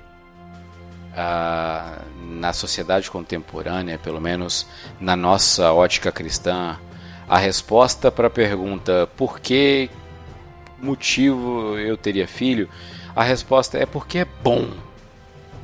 É isso. Bom. É bom pra caramba. É. Exato. E, me, e mesmo é, não é uma garantia de que vai ser bom pode vir um monte de problema também, né? Hum, não sabe nem como o filho não, vai. Não, cara, não, não, não. Não, não, não, não, não, não, não, não, não, É bom. Não, deixa eu explicar. Mas se você só pode falar é bom na perspectiva de quem tem, não de quem não tem. O que eu quero dizer é assim, quando alguém decide ter filho e não tem, o que ele imagina?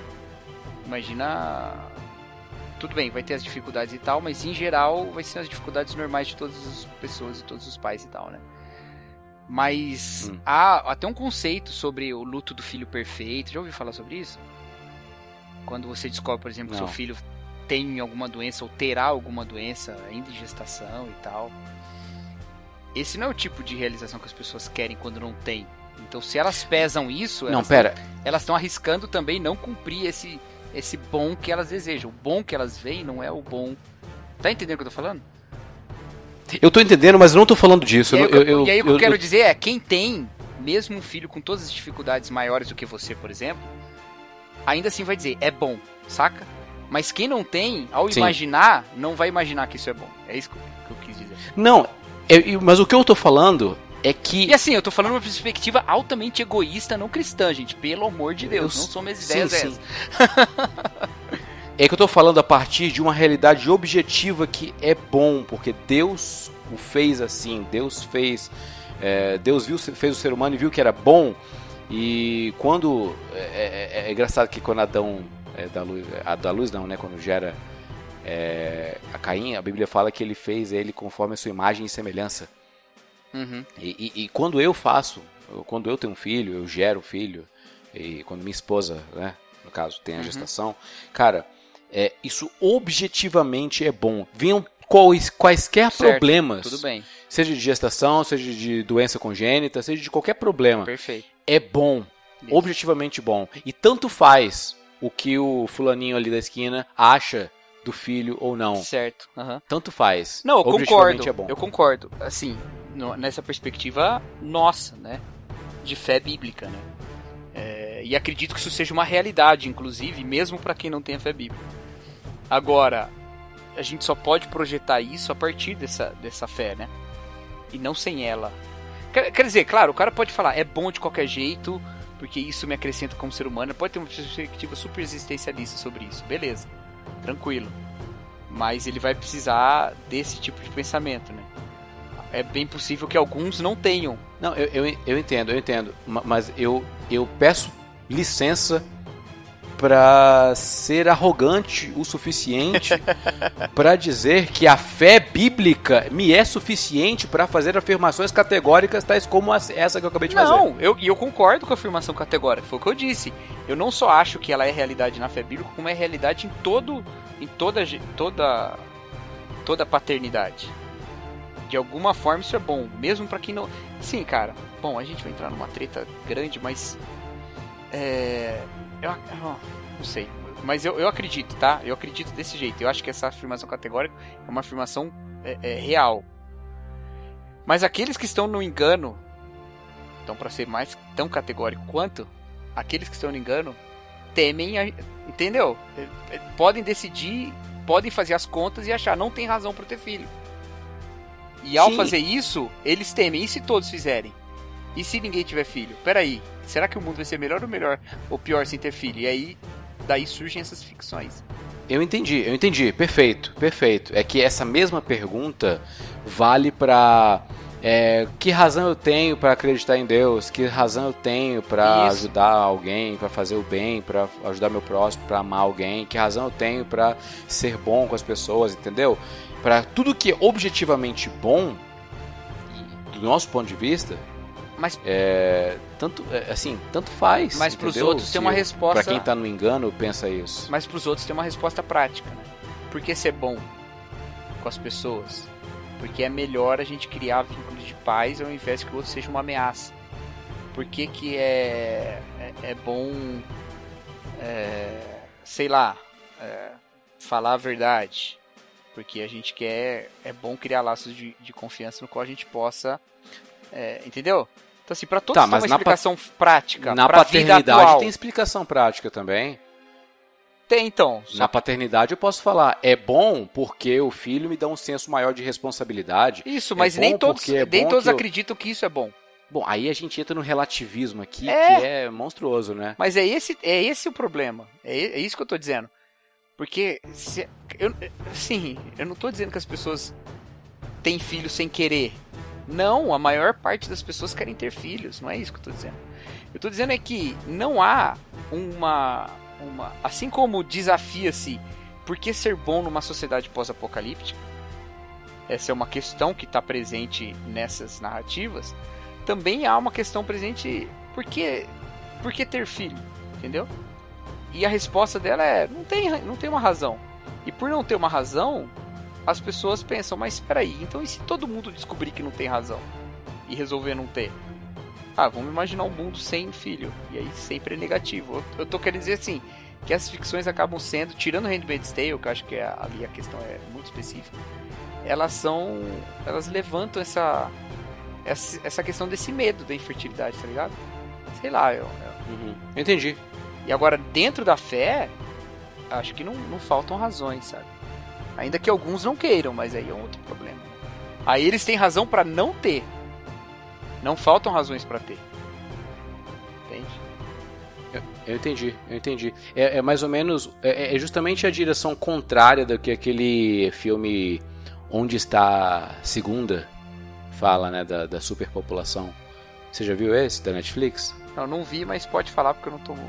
Não, é, é justamente aquele, a- a- aquele problema do Thomas Malthus, né, te- teoria malthusiana, que o pessoal ia crescer ao, ao ponto de não ter mais alimento na Terra tal. Uhum. Então a população da Terra chega numa, num número né, gigantesco tal. E então o governo é, decide é, botar uma regra uma criança por família e se nascer gêmeo ou tiver irmão, é, essa criança, essas crianças vão ser congeladas e a, até o ponto em que a população tiver reduzido é, e essa, elas vão ser descongeladas para ser reinseridas na sociedade. Ah, entendi. É, esse é o conceito. É, é, é, é o caminho contrário do que, que a gente está discutindo aqui. E aí um É, dia eles ter- ter descongelam filho- e é o Sylvester Stallone e o Wesley Snipes. Ou então Idiocracia. Ou então Futurama. É. Pô, não, assim, a gente tomou essa digressão aí da, da, da fertilidade, né? É, e a gente provavelmente vai abordar isso alguma outra vez, porque esse é um tema que acaba tocando muitas coisas. Mas deixa eu fazer uma pergunta pra você aqui, Erlan. Ixi. Pensando lá no, no pós-apocalipse do Denzel Washington, do livro de Eli. É, por que você acredita, ou, ou como você acredita, que a Bíblia poderia ser usada pelo Carnegie para estabelecer o seu poder? E como a Bíblia, na sua, na, na sua divulgação, a partir lá da, da impressora, da imprensa de Alcatraz, ela poderia construir um mundo melhor. Valendo!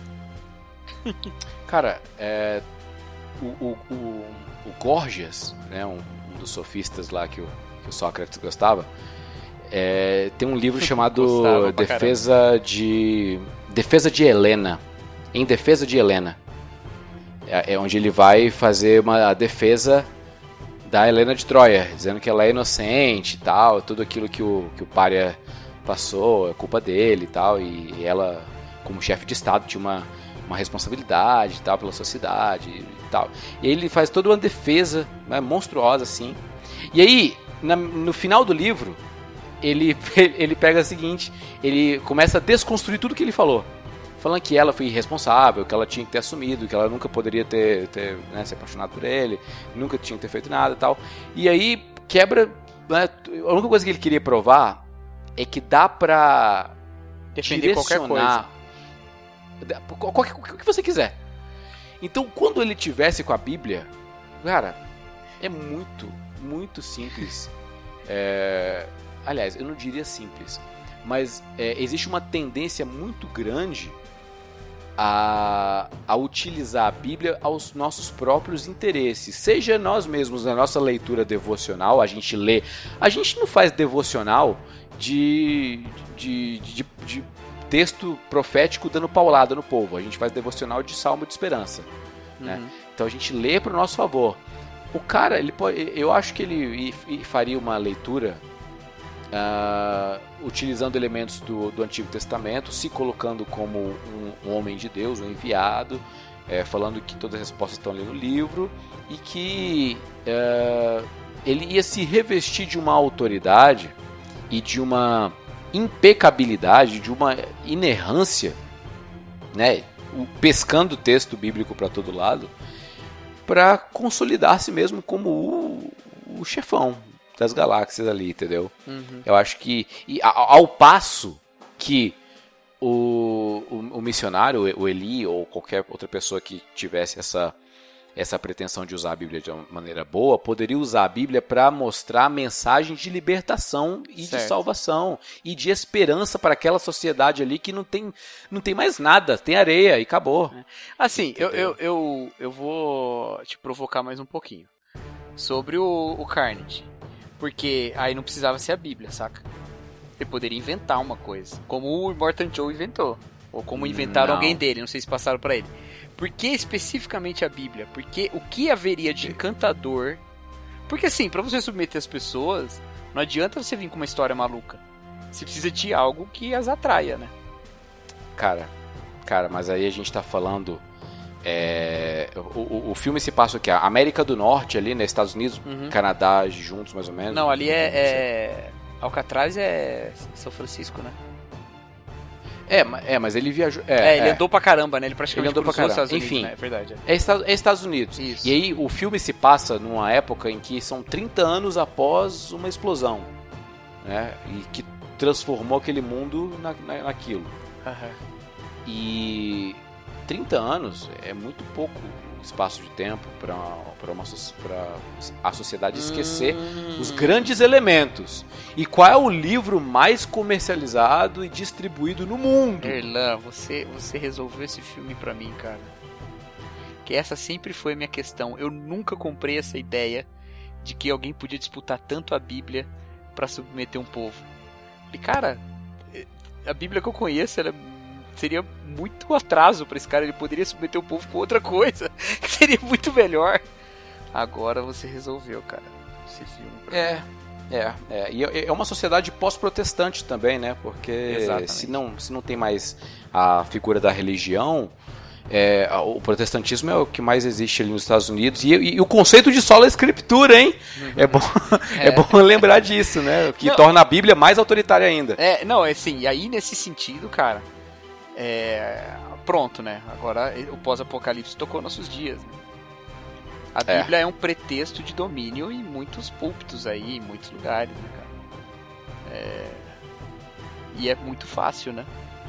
As pessoas E- têm e uma outra? predisposição pra acreditar que algo que tá na Bíblia ainda tem, que algo que tá na Bíblia é, é- é divino. Elas ainda têm essa predisposição, por menos religiosas que elas sejam. A gente é, é, menospreza um pouco esse poder, sabe?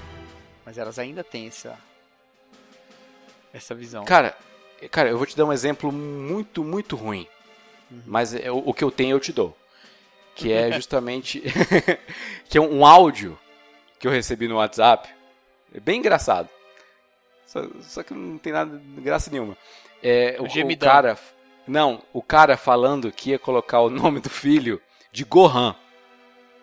Aí a mulher começa a chorar, falando que até o cachorro tem um filho. Tem um, um filho com o nome mais bonito. E você vai colocar Gohan, porcaria de Gohan, não quero Gohan não. Aí o cara fala, Gohan salvou o mundo. Né, o Gohan morreu pra salvar a humanidade. Aí a mulher pergunta assim, ó, me mostra na Bíblia. Cadê isso na Bíblia? Cara, a- cara, a- viu? Se, se ele mostrasse, ele, sei lá, se desse a sorte de encontrar um nome Gohan na Bíblia e mostrar pra ela, ela ia acreditar, porque a Bíblia, ela tá imbuída de uma autoridade, cara, que é divina. É. Não, mesmo que, mesmo que não fosse, entendeu? É, Ela tem esse- esse- essa penetração cultural, né? Mesmo que não tivesse essa. Ah, Como- milênios, né, velho? Hã? São- é, é- é difícil você encontrar um livro que você pode falar assim, cara, tem milênios aqui na minha mão. Milênios de penetração cultural. Milênios de sedimentação nas nossas relações, cara. De pessoas morrendo pra sustentar o que tá escrito aqui. Não, não, não, e assim, formando o que, tá, o que tem aqui, entendeu? Ah, sim. É, ela tá. Não, você tem toda a razão. E, e reconstruir no ponto de vista. Aí pros dois, né? Porque a Bíblia também motivou construções erradas, né? A partir de uma má leitura dela. É, Então, é, é. no caso. Infelizmente. Na verdade, o livro de Eli acaba sendo uma, uma grande defesa do. de uma perspectiva reformada, né? Porque ela acredita que a palavra por si só, sem a mediação de uma autoridade religiosa, levará ao bem e não ao mal. E, me- e pela mediação levará ao mal e não ao bem. né? Ela na mão de poucos seria ruim, na mão de muitos seria boa. É, é um livro bem, é um filme bem protestante. e você quer saber qual que é a maior ironia, cara? Ah, A maior ironia é que aquela Bíblia era em braille, né? é. E a única pessoa que lia era a mulher do Carnegie. E essa mulher é a única que lia, portanto a única que podia pregar. E os protestantes de hoje não iam aceitar ela pregar. então, cara, fica aí, fica a crítica. Essa crítica que eu trago aqui, Rogerinho. Ah, faz a crítica. Cara, eu, eu vi, eu, eu vi um comentário muito ruim. Cara, eu sou o cara dos comentários ruins, então eu, eu vou- trazer sempre info- informação e novidade aqui. O cara falando assim que é, o livro de Eli é, ele tem que ser a Bíblia porque o, o Eli é um anagrama de lei. Então ele estava portando o livro da lei. Aí eu falei, Nossa, cara, mas isso aqui só funciona em português, velho. Nossa. Que viagem. É o livro de lá, então, porque é um anagrama. Ah, também. é mentira! Caraca! É, cara, o pessoal não pensa nessas coisas quando vai fazer a- os paralelos. É uma comédia inteligente, né? Mas assim, é, pra gente ir caminhando aqui pro nossa, nosso encerramento, esse nosso podcast pós-apocalíptico. Pós-apocalipse. Não, não vai dar certo. Então, é. Eu ia tentar fazer um pós-apocalipse. Apocalipticast. Eu tô tentando desde o início fa- fazer um trocadilho com Humberto Eco e o Integrados e Apocalípticos e não dá. Não tá dando certo. Não, então, a. a assim, é bem legal isso que você falou da, poder que a Bíblia tem, né? Então, no, no caso, o livro de Eli pressupõe uma sociedade que ainda se lembra da Bíblia, né? De alguma forma. E estaria disposto a pensar nessa situação. Né? Ainda mais se você pensar que não foi exatamente a Bíblia que levou à destruição de tudo, mas ela causou a guerra que levou à destruição de tudo. Né? Sim. Então as pessoas podem falar, puxa, quando se proibiu é que a coisa piorou, né? Então vamos tentar voltar e tal. É, eu nunca tinha pensado nisso. Tipo lei seca, né? É, é, tipo, tipo, é, a lei seca vai, vai trazer a paz, no final não trouxe, ah, vamos voltar. É isso que você tá falando? É. Não, então, aí, mas assim, na, na construção dessa sociedade a partir dos princípios bíblicos, e aí a gente teria que pensar que é uma, uma sociedade sem também toda uma tradição teológica, ou seja, vai se partir de uma tradição teológica. Nem a igreja no Novo Testamento partiu do zero da tradição teológica partiu da revelação pura, não, ela tinha uma tradição toda de interpretação e Jesus Cristo prega dentro dessa tradição, inclusive, né? Ele dialoga com ela, ele, ele, não, ele não acaba com ela, ele fala com ela e tal. É, a gente poderia aqui pensar que partindo da escritura e olhando a escritura toda e lendo ela toda, é, nós teríamos um mundo bom homens. Entendo o que eu quero dizer? Porque é o seguinte: a partir de trechos da Bíblia, você pode criar uma sociedade teonômica, teocrática. E há maneiras de, de ter uma teocracia cristã terrível. Né? Mas a, a Bíblia pura e simples, no pós-apocalipse, ela, ela. Nesse novo Gênesis do pós-apocalipse, construiria um mundo bom por si? É, ou não? Construiria um mundo mau? Cara, é, independente do universo ficcional do qual a gente está falando, o mundo continua jazendo no maligno. Uhum. Então minha resposta é não, não tem mundo bom. A Bíblia, ah, inclusive hoje, na nossa realidade, Bíblia não tem, é, não tem intenção de tornar o mundo um lugar melhor não. Tá. Uhum. A Bíblia tem intenção de salvar, né? Assim foi escrita. é, João escreve lá, termina o seu evangelho dizendo que essas palavras foram escritas para para que, que as pessoas creiam. crescem nele, né? Entendeu? E e Jesus sim, o Jesus, a partir do momento que que a pessoa crê no Jesus pregado na Bíblia, ah, aí sim a gente teria pessoas que querem fazer algo bom no mundo, mas ainda assim seriam más. Jesus deixa bem claro que bom só o Pai. Né? E ele fala lá: vocês sendo maus dão coisas boas a seus filhos. A, natureza e a essência humana é a maldade. Uhum. E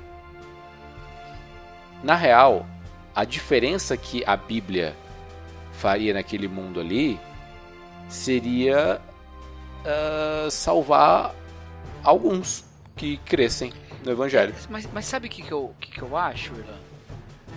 Que talvez, e aí fazendo de novo, cara, eu tô convencidíssimo de que o livro mais apocalíptico da Bíblia é Gênesis.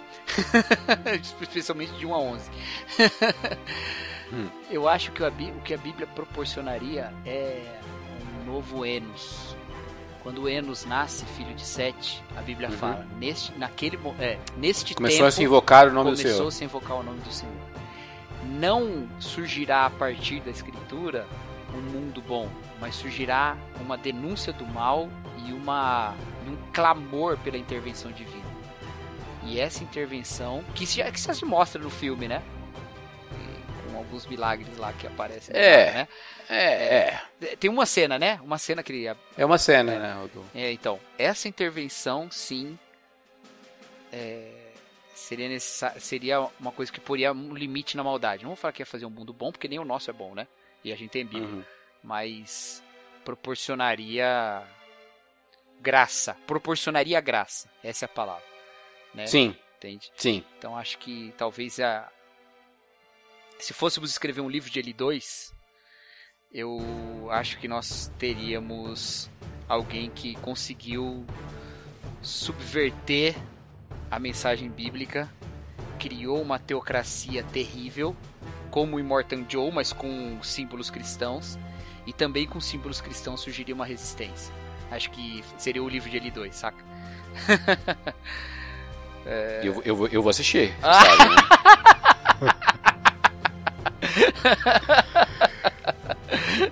Legal. então eu quero passar esse roteiro, essa ideia aqui para o Giancarlo Marx. Ele vai escrever. eu vou só dizer que eu só quero que apareça lá assim, conceito, Cacau Marx. É, argumenta. Massa. Legal, Irlan? Beleza? Vamos encerrar? Vamos encerrar? Então, pessoal, ficamos por aqui. É, Eu acho que devemos sempre concentrar-nos no que há de construtivo na escritura e vencer as nossas as nossas tendências mortais e mortíferas.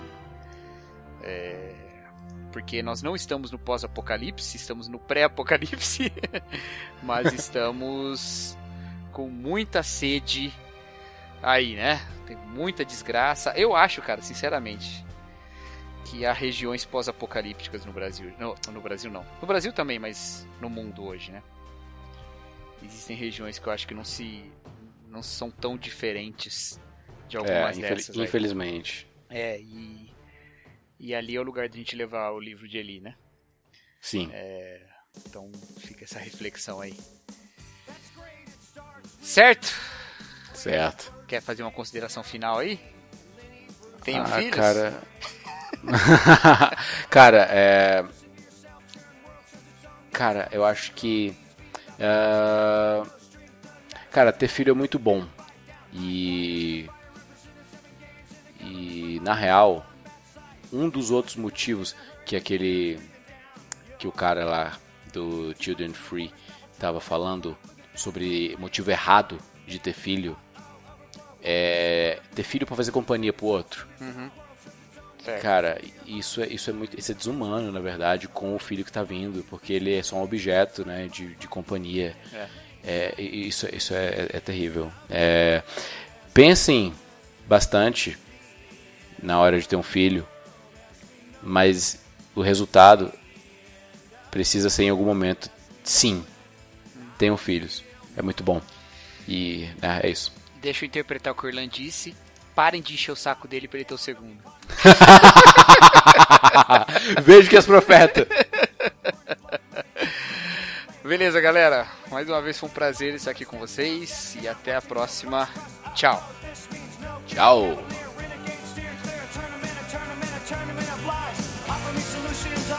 Alternatives, and I.